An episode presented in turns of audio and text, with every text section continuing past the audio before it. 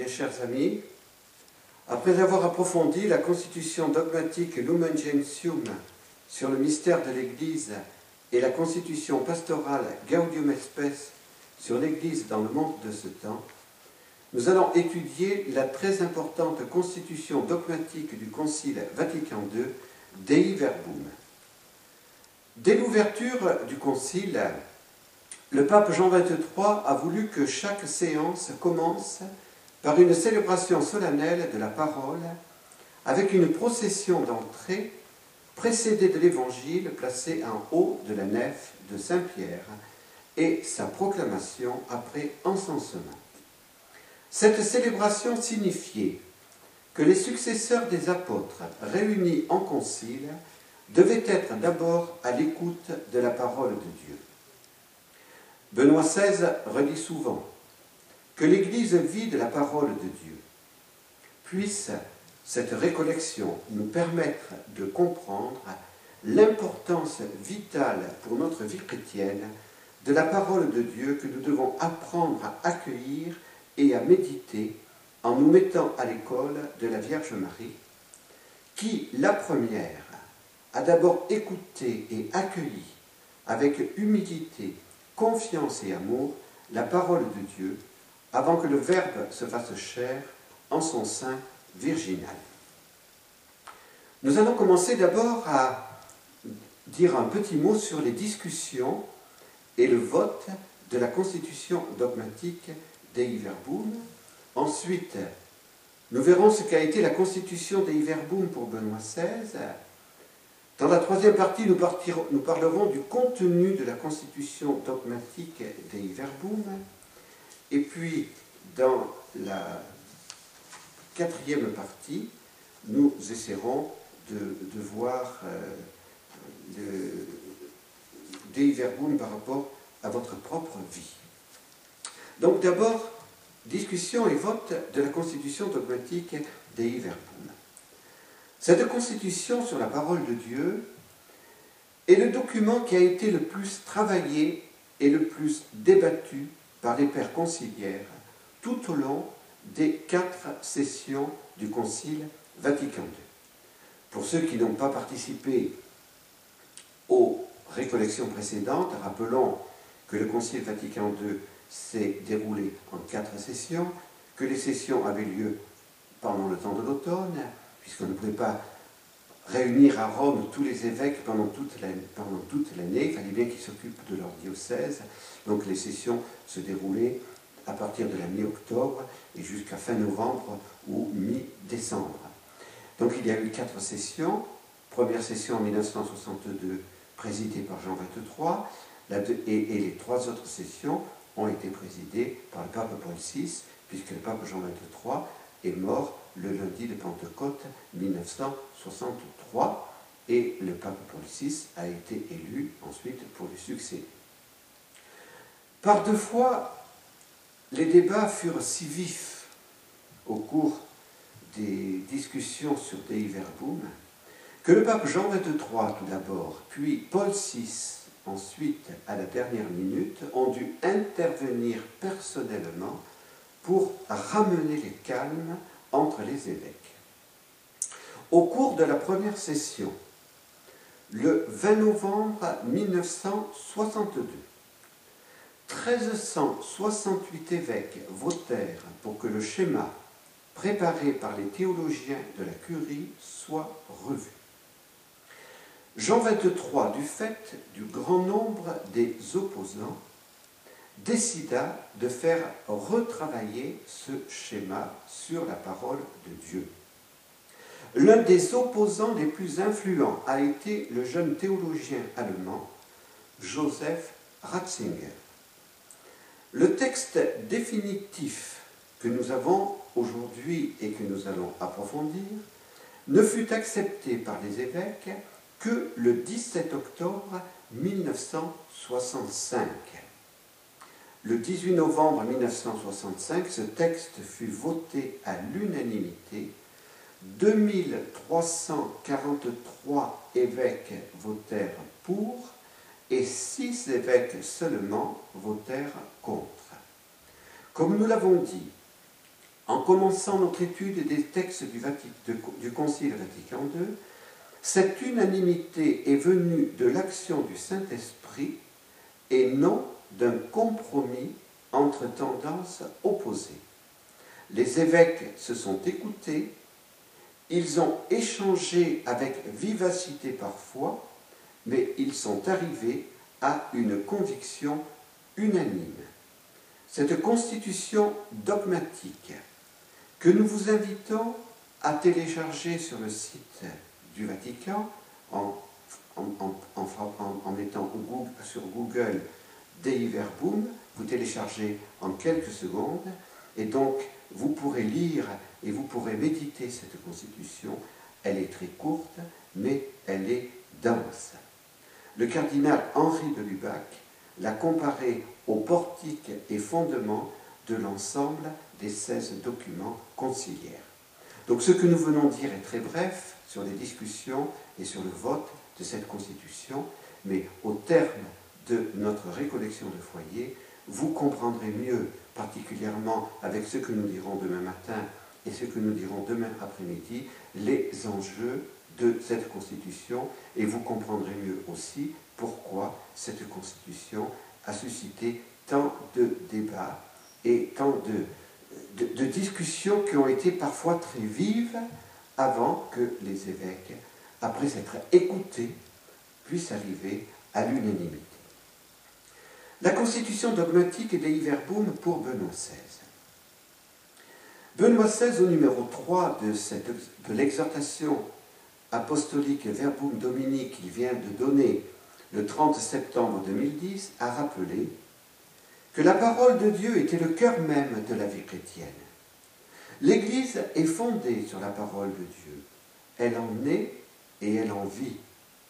Tout au long des siècles de son histoire, disait encore Benoît XVI, le peuple de Dieu a toujours trouvé en elle sa force et aujourd'hui encore, la communauté ecclésiale grandit dans l'écoute, dans la célébration et dans l'étude de la parole de Dieu.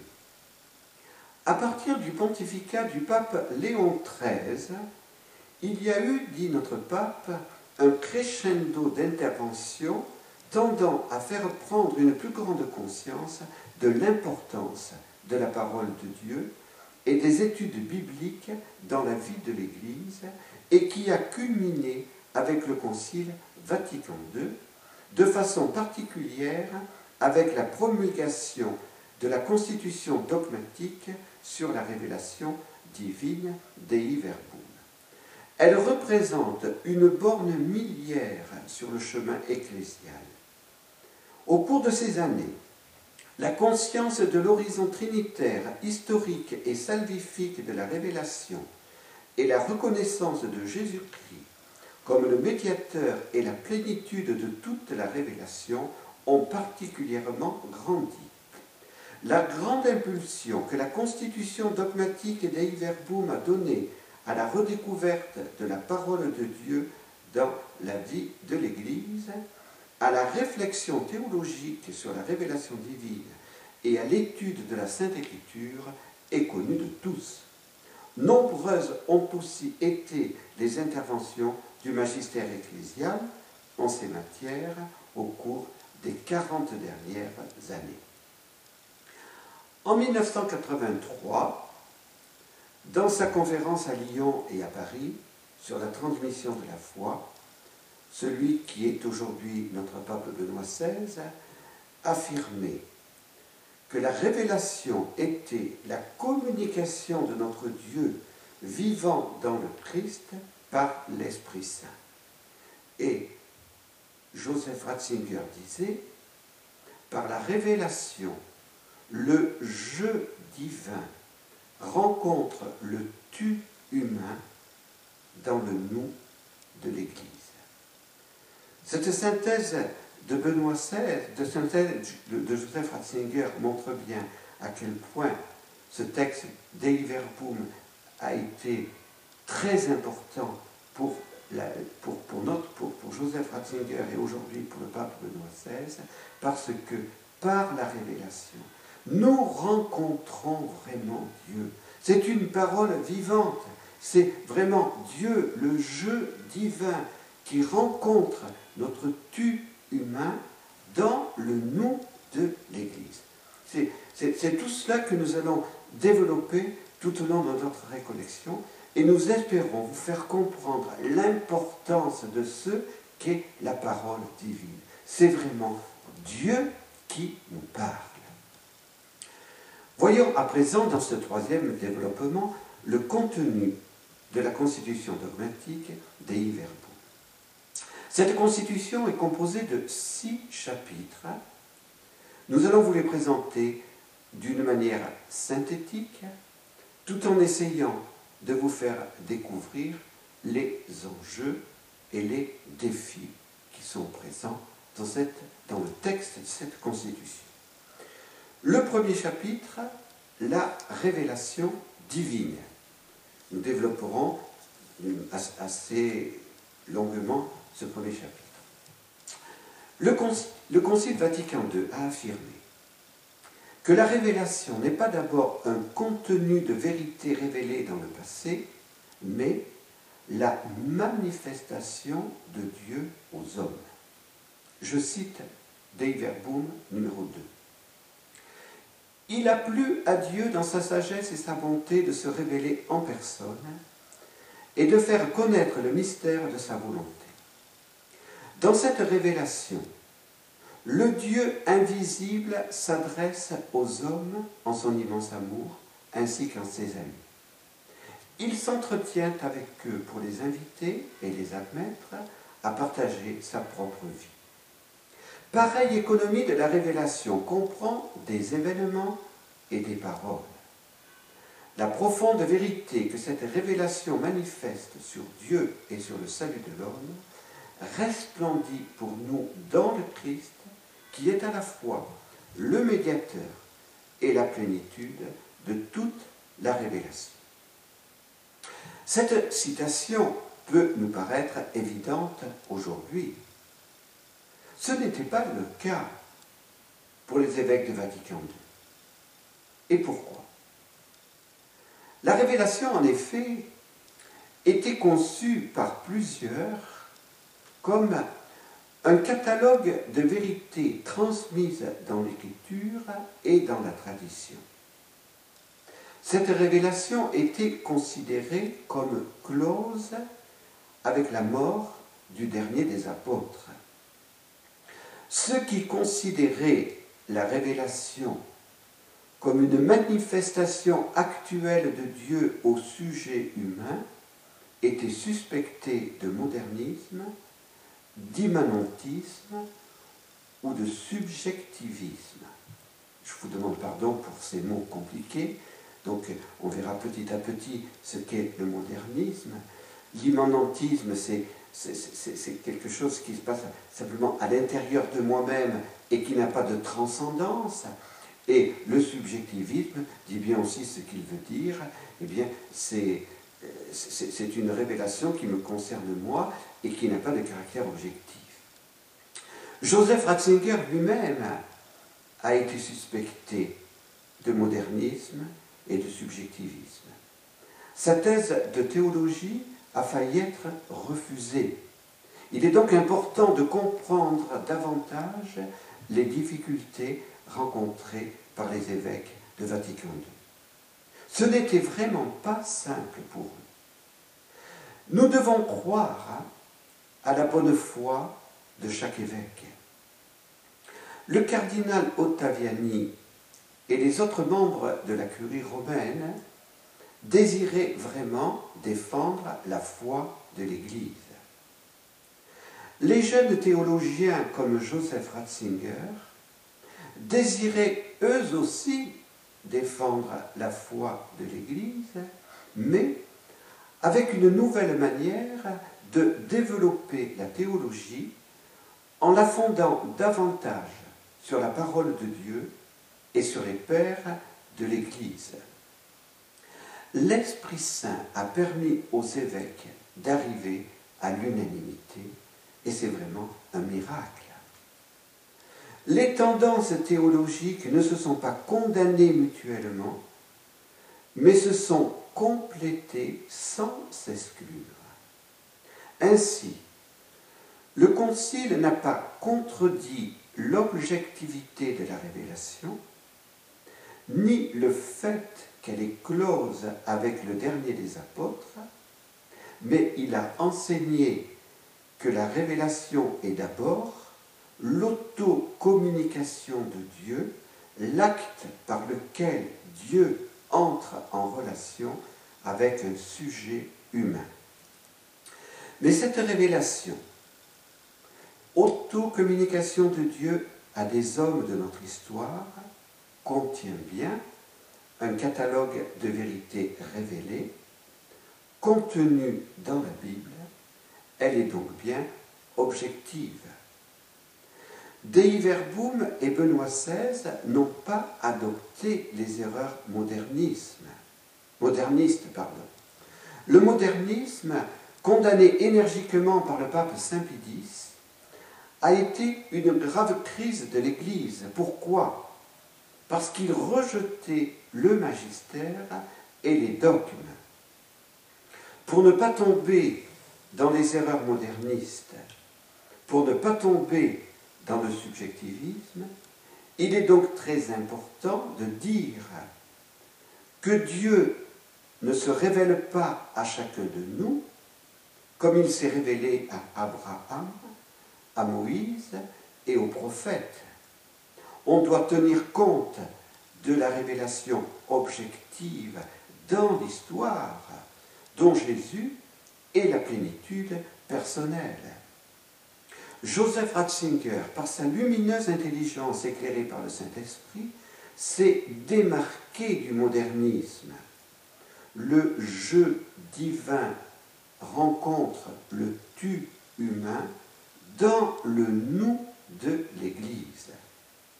La rencontre du jeu divin et du tu humain, c'est bien l'aspect subjectif de la révélation, le nous de l'Église dans lequel se fait cette révélation, c'est bien son aspect objectif.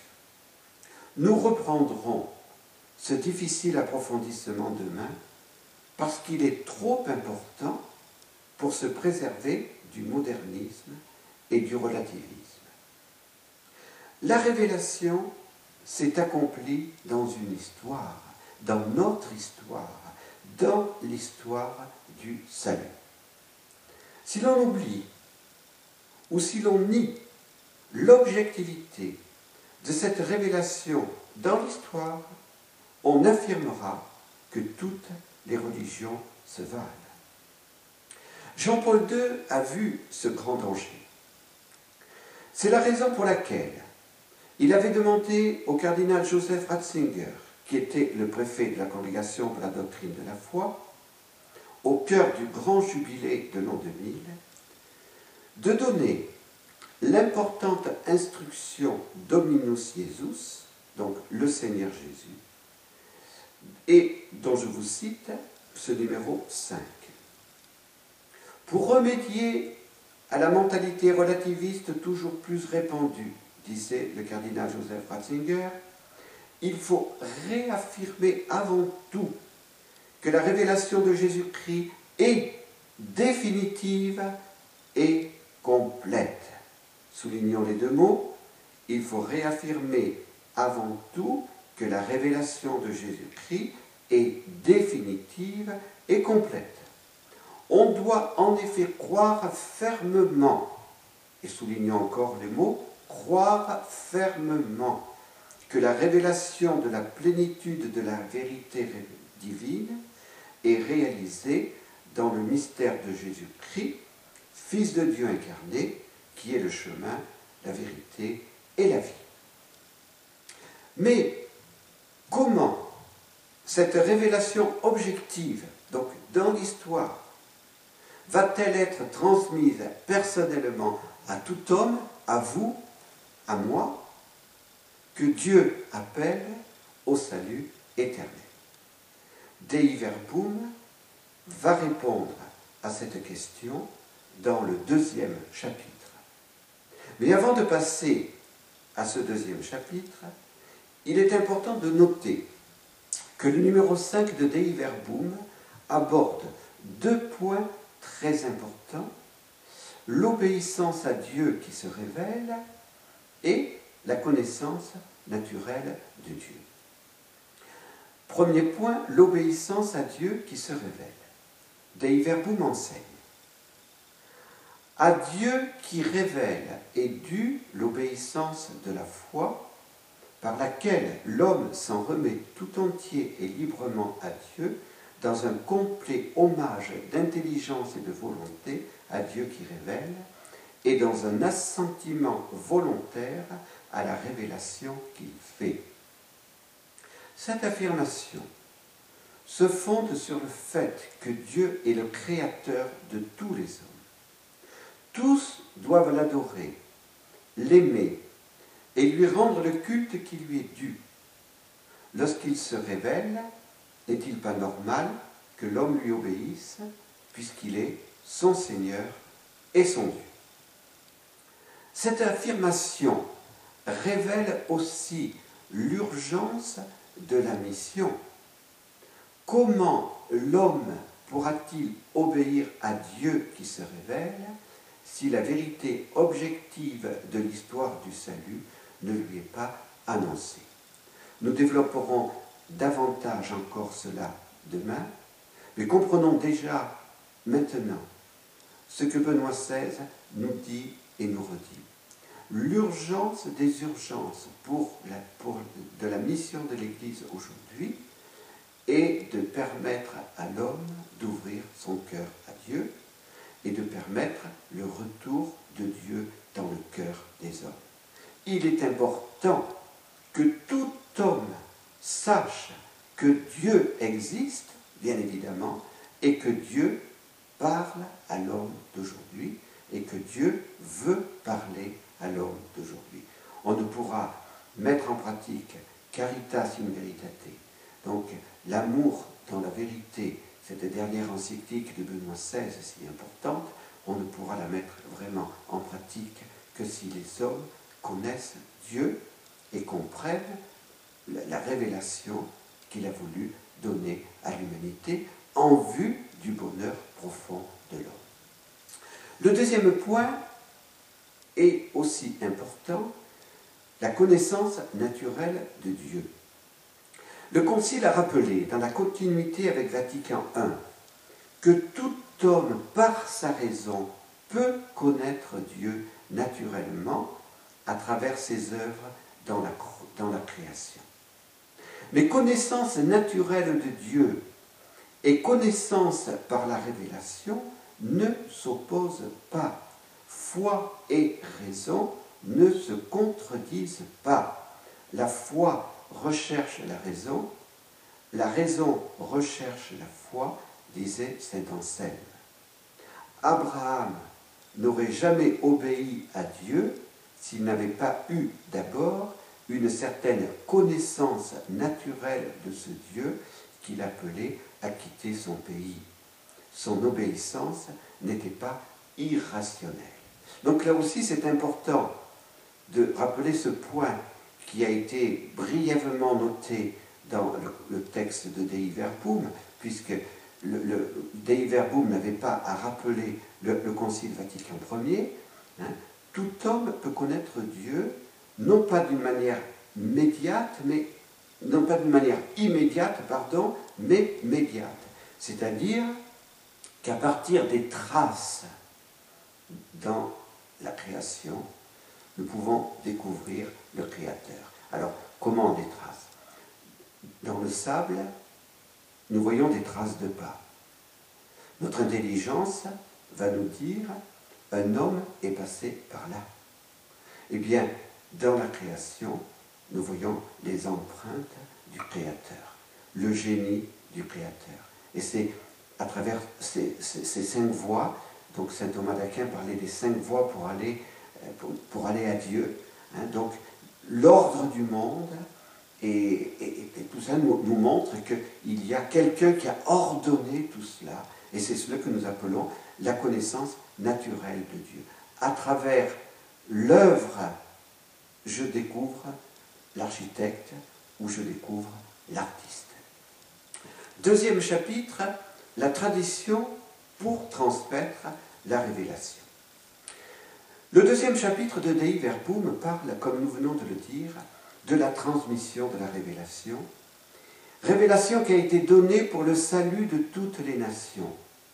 Dieu, dit le Concile, avec la même bienveillance, a pris des dispositions pour que la révélation demeure toujours en son intégrité et qu'elle soit transmise à toutes les générations. Dei Verbum 7.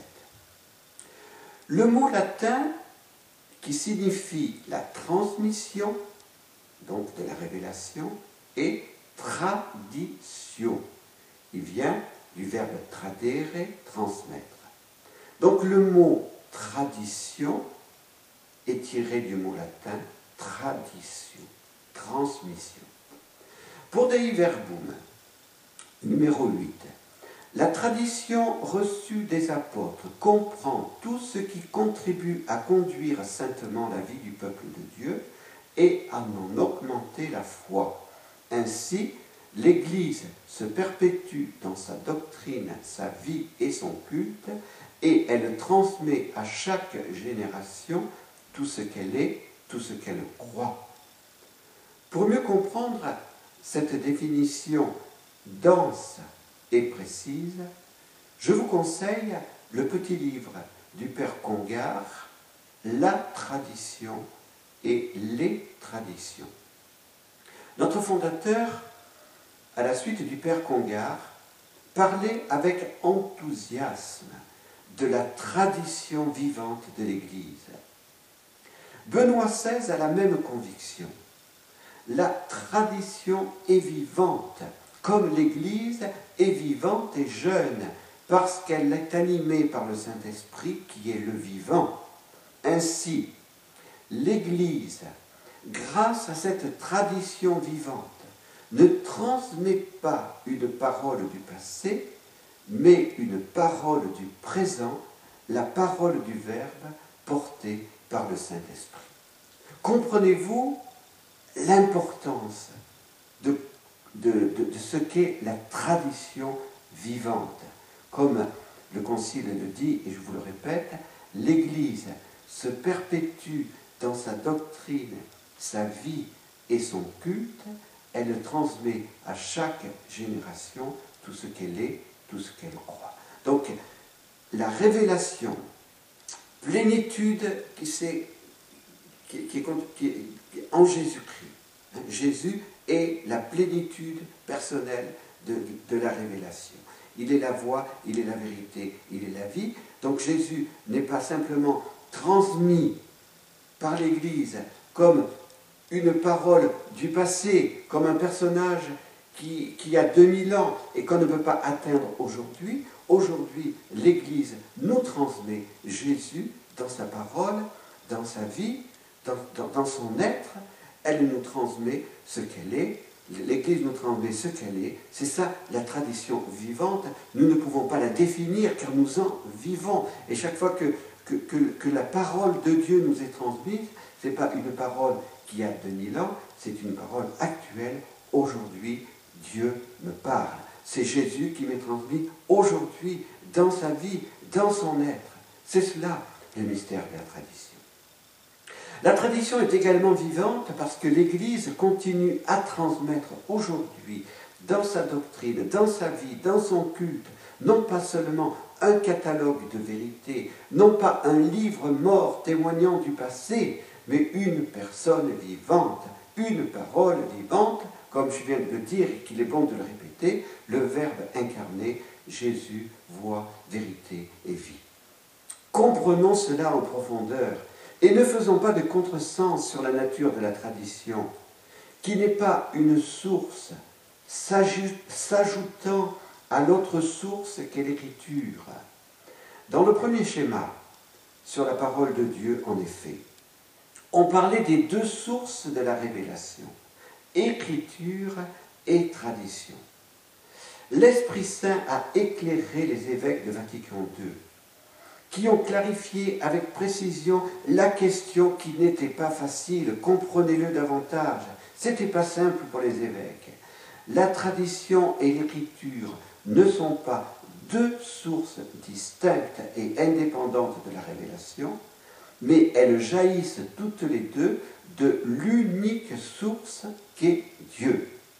On peut dire qu'elles sont comme deux canaux de la même et unique source qu'est la révélation. Il est bien difficile pour vous, nous en sommes conscients, de comprendre parfaitement cette question dans le cadre de cette conférence, alors qu'elle a divisé catholiques et protestants pendant des siècles et que les évêques de Vatican II en ont discuté pendant quatre années. Pour vous aider à mieux comprendre la question, contemplons la vie de Jésus. Il n'a rien écrit, mais il a prêché. Sa vie, ses actes, ses paroles sont l'évangile qu'il a demandé à ses apôtres de prêcher. Ceux-ci lui ont fidèlement obéi. L'évangile a donc d'abord été transmis dans la prédication. Ce n'est qu'ensuite, pour qu'il soit gardé dans son intégrité et transmis fidèlement, une fois les témoins oculaires morts, que le Saint-Esprit a inspiré à deux apôtres et à deux hommes de leur entourage, Luc, qui était le collaborateur de Saint Paul, et Marc, qui était le collaborateur de Saint Pierre, de mettre par écrit l'essentiel de l'Évangile. Les évêques ont clairement affirmé qu'il n'y avait aucune opposition, aucune contradiction entre la tradition et l'écriture. Écoutons ce passage de Dei Verbum 9. La sainte tradition et la sainte écriture sont reliées et communiquent étroitement entre elles, car toutes deux jaillissent de la même source divine, ne forment pour ainsi dire qu'un tout et tendent à une même fin. En effet, la sainte écriture est la parole de Dieu en tant que sous l'inspiration de l'Esprit divin, elle est consignée par écrit. Quant à la sainte tradition, elle porte la parole de Dieu confiée par le Christ Seigneur et par l'Esprit Saint aux apôtres et la transmet intégralement à leurs successeurs pour que, illuminés par l'Esprit de vérité, en la prêchant, ils la gardent, l'exposent et la répandent avec fidélité. Il en résulte que l'Église ne tire pas de la seule Écriture sainte sa certitude sur tous les points de la révélation. C'est pourquoi l'une et l'autre doivent être reçues et vénérées avec un égal sentiment d'amour et de respect. Cette affirmation souligne bien en même temps que tradition et écriture sont deux réalités distinctes aujourd'hui pour le théologien qui doit étudier la révélation. Luther s'est trompé par son principe sola scriptura, l'écriture seule. Le principe de Luther a ouvert la porte à l'interprétation subjective de l'écriture sainte. Nous devons la lire dans la tradition. Mais tradition et écriture ne sont pas suffisantes encore. La révélation transmise par ces deux canaux, tradition et écriture sainte, a été confiée par Jésus, dit le Concile, au magistère de son Église. La charge d'interpréter de façon authentique la parole de Dieu, écrite ou transmise, ont écrit les évêques de Vatican II, a été confiée au seul magistère vivant de l'Église, dont l'autorité s'exerce au nom de Jésus. Pourtant, ce magistère n'est pas au-dessus de la parole de Dieu, mais il est à son service, n'enseignant que ce qui a été transmis, puisque par mandat de Dieu, avec l'assistance de l'Esprit Saint, il écoute cette parole avec amour, la garde saintement et l'expose aussi avec fidélité, et puise en cet unique dépôt de la foi tout ce qu'il propose à croire comme étant révélé par Dieu. Benoît XVI, dans le livre Lumière du monde, a rappelé cela. Le pape, comme le collège des évêques, sont liés à la parole de Dieu, écrite ou transmise. Ils en sont les interprètes autorisés. Ils en ont reçu la garde et la mission de la transmettre. Ce que je vous dis là est difficile à comprendre, j'en conviens, puisque moi-même, il m'a fallu des années et des années et des années pour assimiler tout cela.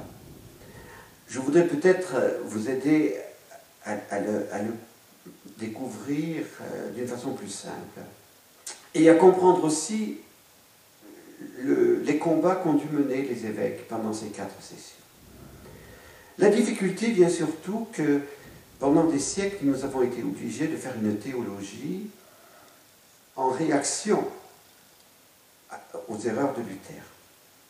Donc, lorsqu'on fait une théologie en réaction, on est obligé de souligner certains points qui ont été rejetés par Luther. Et particulièrement, donc avant Luther, il n'y avait aucun problème pour parler de la tradition et pour parler de l'écriture, comme nous l'avons dit tout à l'heure. Jésus n'a pas écrit.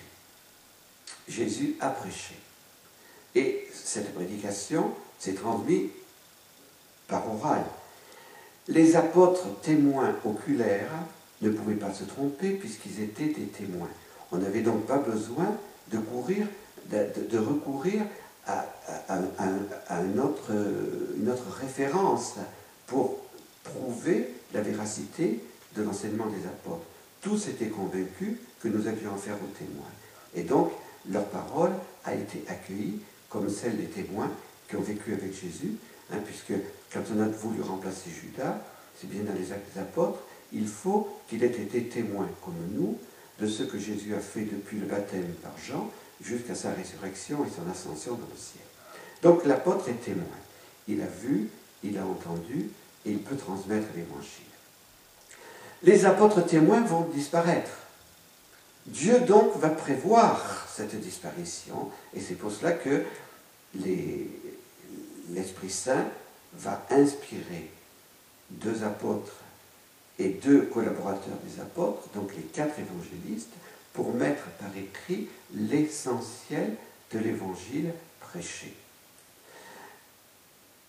Les apôtres et la tradition apostolique vont devoir, cette révélation qui est donnée, je veux dire, va, devoir être gardée dans son intégralité, et donc nous savons très bien que si nous transmettons de génération en génération, euh, sans qu'il y ait une, autorité, on risque de transmettre des erreurs. Donc, Jésus a voulu fonder une église et Jésus a voulu donner au magistère, c'est-à-dire le pape et les évêques unis à lui, une grâce tout à fait particulière pour garder l'Église dans la vérité révélée. Et c'est pour cela que donc cette révélation, dont Jésus est la plénitude personnelle, va être confiée au magistère de l'Église pour que ce magistère de l'Église l'interprète et la transmette fidèlement. Et ce magistère de l'Église voit, on peut dire, la, vérité révélée dans ce qui est la Bible, et Bible interprétée avec toute la lumière de la tradition, qui nous vient des, apôtres, qui nous vient des, pères de l'Église, qui nous vient des saints, et c'est tout cela qui constitue la tradition vivante et qui nous permet donc ces, trois réalités, écriture, tradition, magistère, ne peuvent, sont inséparables et nous transmettent la, vérité révélée aujourd'hui. Donc la révélation divine, Dieu me parle dans l'Église, par la tradition, et par l'Écriture.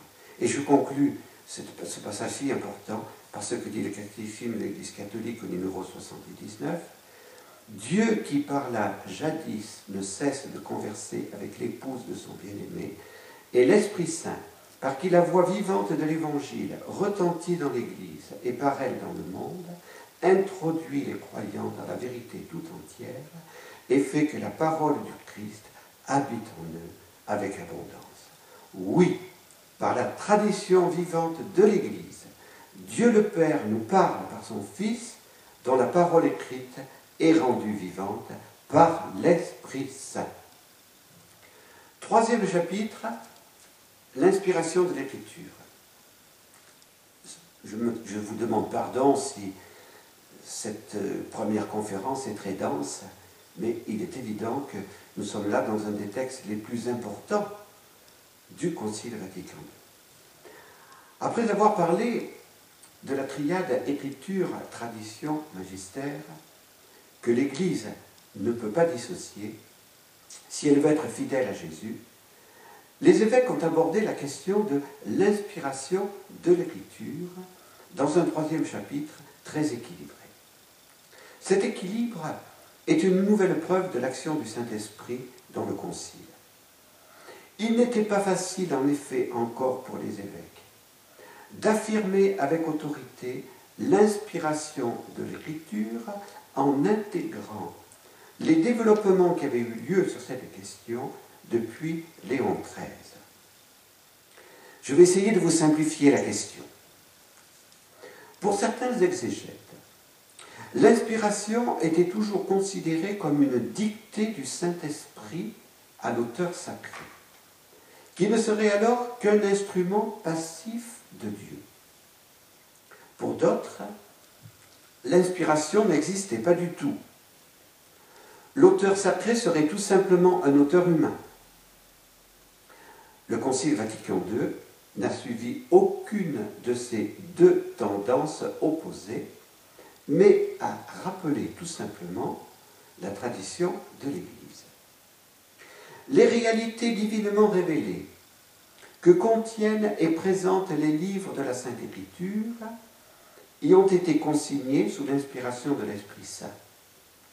Notre Sainte Mère l'Église, de par la foi apostolique, tient pour sacrés et canoniques tous les livres, tant de l'Ancien que du Nouveau Testament, avec toutes leurs parties, puisque rédigés sous l'inspiration de l'Esprit Saint, ils ont Dieu pour auteur et qu'ils ont été transmis comme tels à l'Église elle-même.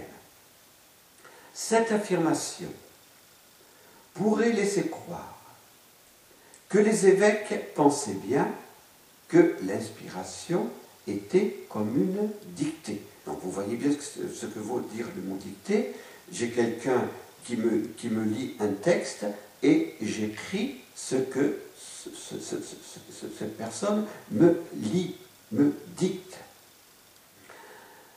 La suite de l'enseignement du Concile ne souffre aucune ambiguïté. Le rôle des auteurs humains est clairement affirmé.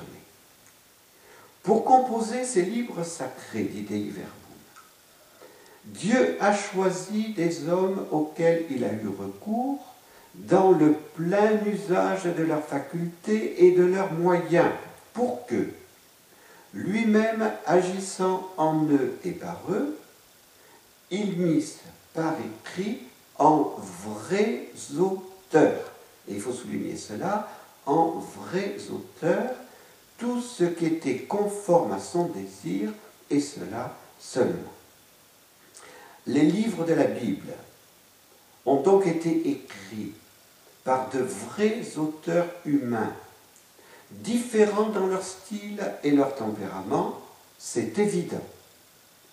Ils ont été écrits au cours d'une longue période de l'histoire humaine qui dépasse un millénaire. Et pourtant, ces livres transmettent un unique et même plan de salut. pour Benoît XVI, l'unité des livres sacrés révèle bien leur inspiration divine. Donc, premier problème, l'inspiration. L'inspiration n'est pas une dictée, l'inspiration est une action de Dieu, puisque c'est Dieu qui est l'auteur de l'écriture, hein, l'écriture sainte a Dieu pour auteur, donc Dieu va, l'Esprit Saint va inspirer des, personnes à, écrire, mais il va lui laisser tous ses moyens humains pour qu'il écrive en tant que vrai auteur humain et qu'il puisse donner ce que Dieu veut qu'il donne à travers toutes les limites de l'auteur humain. Donc de l'inspiration de l'écriture va, découler ce qu'on appelle l'inhérence, c'est-à-dire l'absence d'erreur. Ce dernier point était très difficile à éclaircir. Une tendance en effet affirmait l'inhérence d'une façon absolue. Tout ce qu'affirmerait l'écriture devrait être tenu pour vérité non négociable, pourrait-on dire, au sujet de cette première tendance. Ainsi, si l'auteur sacré dit que le soleil se couche, il faut dire, c'est un fait, le soleil se couche. Si l'on dit le lapin rumine, il faut affirmer que c'est un fait scientifique, le lapin rumine. Pour cette tendance, dirons-nous, fondamentaliste, l'écriture ne peut absolument pas se tromper. En sens opposé, l'autre tendance nie tout simplement l'inhérence.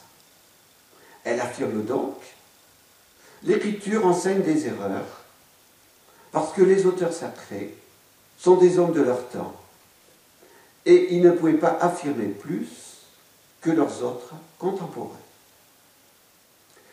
Et là encore, le Saint-Esprit a éclairé les évêques.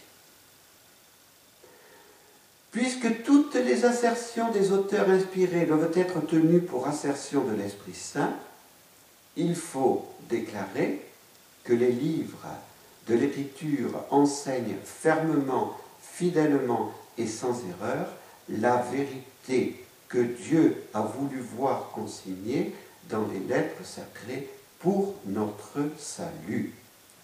Cette affirmation est très importante l'inhérence ne concerne que les vérités du salut des hommes.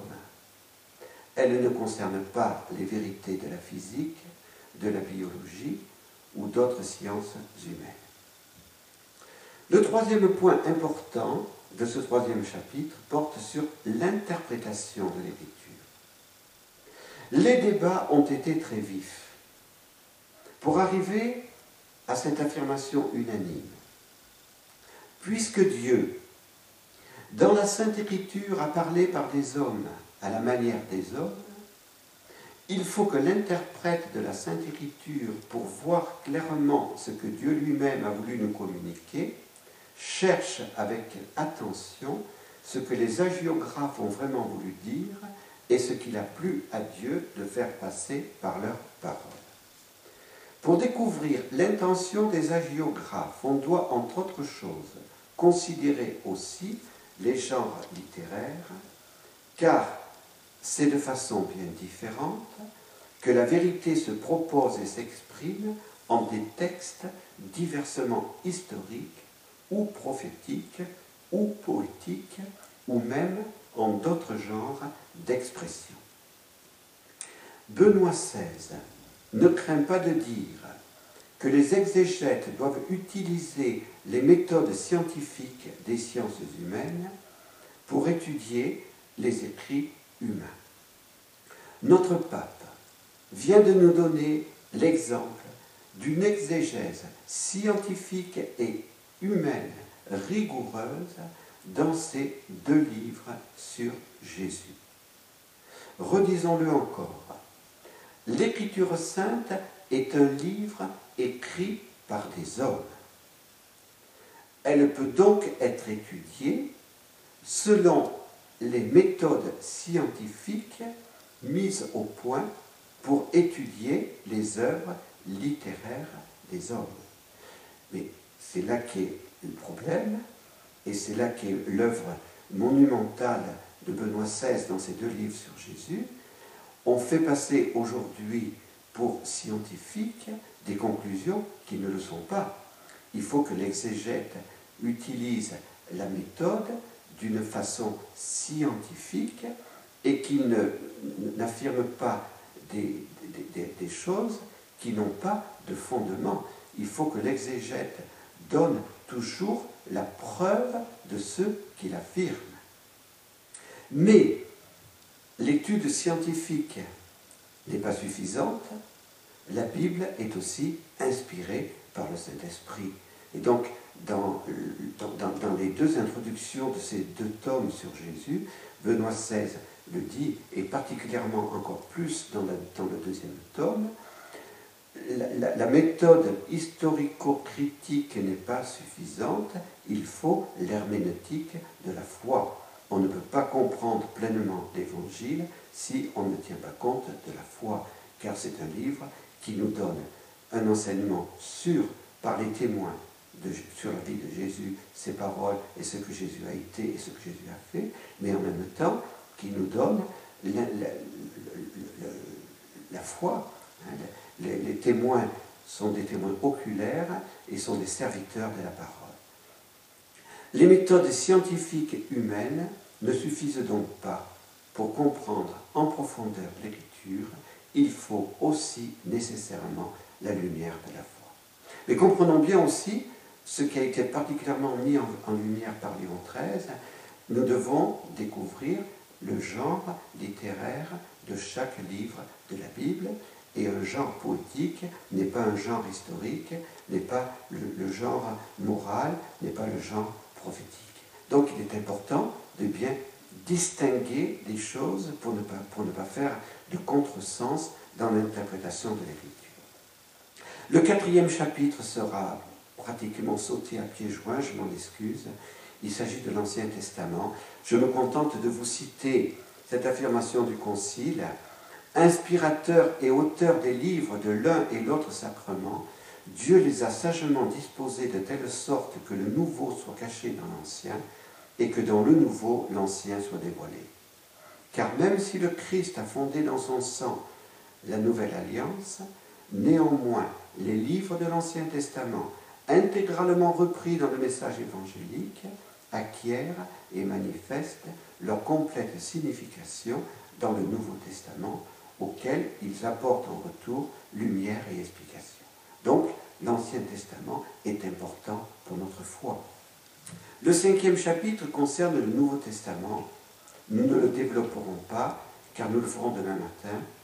Rappelons seulement que parmi les écritures du Nouveau Testament, les évangiles tiennent la première place. Le catéchisme nous aide à comprendre la raison, numéro 125. Les évangiles sont le cœur de toutes les écritures, en tant qu'ils constituent le témoignage par excellence sur la vie et sur l'enseignement du Verbe incarné, notre Sauveur. Le sixième chapitre, l'écriture sainte dans la vie de l'Église. Et je voudrais, avant de terminer cette, cet enseignement dense, difficile, je le conçois, mais si important, eh bien, vous donner quelques indications pour votre propre vie spirituelle, comment accueillir cette parole de Dieu. L'exhortation apostolique de Benoît XVI, Verbum Domini, du 30 septembre 2010, développe d'une manière merveilleuse ce sixième chapitre de Dei Verbum. La parole de Dieu est vraiment l'âme de la vie et de la mission de l'Église. Il faut qu'elle soit l'âme et la vie de chacun de vous, de chacun de nous. Il est donc très important de mieux comprendre la nature et l'efficacité de la parole de Dieu. C'est par sa parole que Dieu créateur a créé l'univers et a créé notre âme spirituelle. Relisons ces, premiers versets de la Genèse. Dieu vit que cela était bon. Dieu dit, et il y eut un matin, et il y eut un soir. Ce fut le premier jour, et Dieu dit, la parole de Dieu. C'est par sa parole que Jésus a rendu la vie à Lazare, et qu'il rend présent son corps et son sang dans le sacrement de l'Eucharistie. Nous avons entendu euh, au cours du carême de cette année cet évangile de la résurrection de Lazare, cette force de la parole de Dieu. Lazare sort Et puis à chaque Eucharistie, quand je dis, que tous les prêtres disent, ceci est mon corps, ceci est mon sang, le pain, le vin sont transformés dans le corps et le sang du Christ. C'est par sa parole que Jésus nous donne le pardon de nos péchés. On ne fait pas suffisamment, on n'approfondit pas suffisamment cette réalité. Mais combien il est important, combien il est important pour le pécheur qui, qui, qui est dans le remords, qui est dans le découragement, d'entendre cette parole, et moi, au nom du Père et du Fils et du Saint-Esprit, je te pardonne tous tes péchés. Cette parole est encore plus efficace que la résurrection de Lazare. C'est par sa parole vivante et efficace que Jésus a converti Saint Antoine d'Égypte, qui entend ces mots de l'Évangile proclamés par le prêtre dans l'Église. Il a, il a à peine il a 18 ans. Donc, il entend cette parole, va, vends tout ce que tu as et suis-moi. Eh bien, Antoine qui vivait plusieurs années après Jésus, hein, deux, siècles après Jésus, eh bien, Antoine va être converti sur le champ par cette parole vivante de Jésus.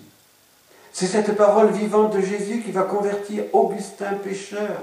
Il est en train de chercher la vérité et, et il se trompe de voie. Et puis après avoir rencontré Saint Ambroise à Milan, il lit ce passage de l'Épître aux Romains. Point de ripaille ni d'orgie, pas de luxure ni de débauche. Et il va découvrir que ceux qui vivent ainsi n'hériteront pas du royaume de Dieu. Donc Augustin, à la lumière, Dieu lui demande de se convertir. Cette parole va le convertir. Et puis, cette parole qui fait découvrir à Sainte Thérèse l'Enfant Jésus sa vocation profonde. Sainte Thérèse était insatisfaite. Elle voulait toutes les vocations, dit-elle. Et alors elle lit la parole, le 1 Corinthiens 13. Elle, elle voit que Saint Paul dit euh, tous les charismes ne sont rien. Ce qui est, c'est l'amour. Le, charisme de l'amour, c'est le plus important. Alors elle a la lumière.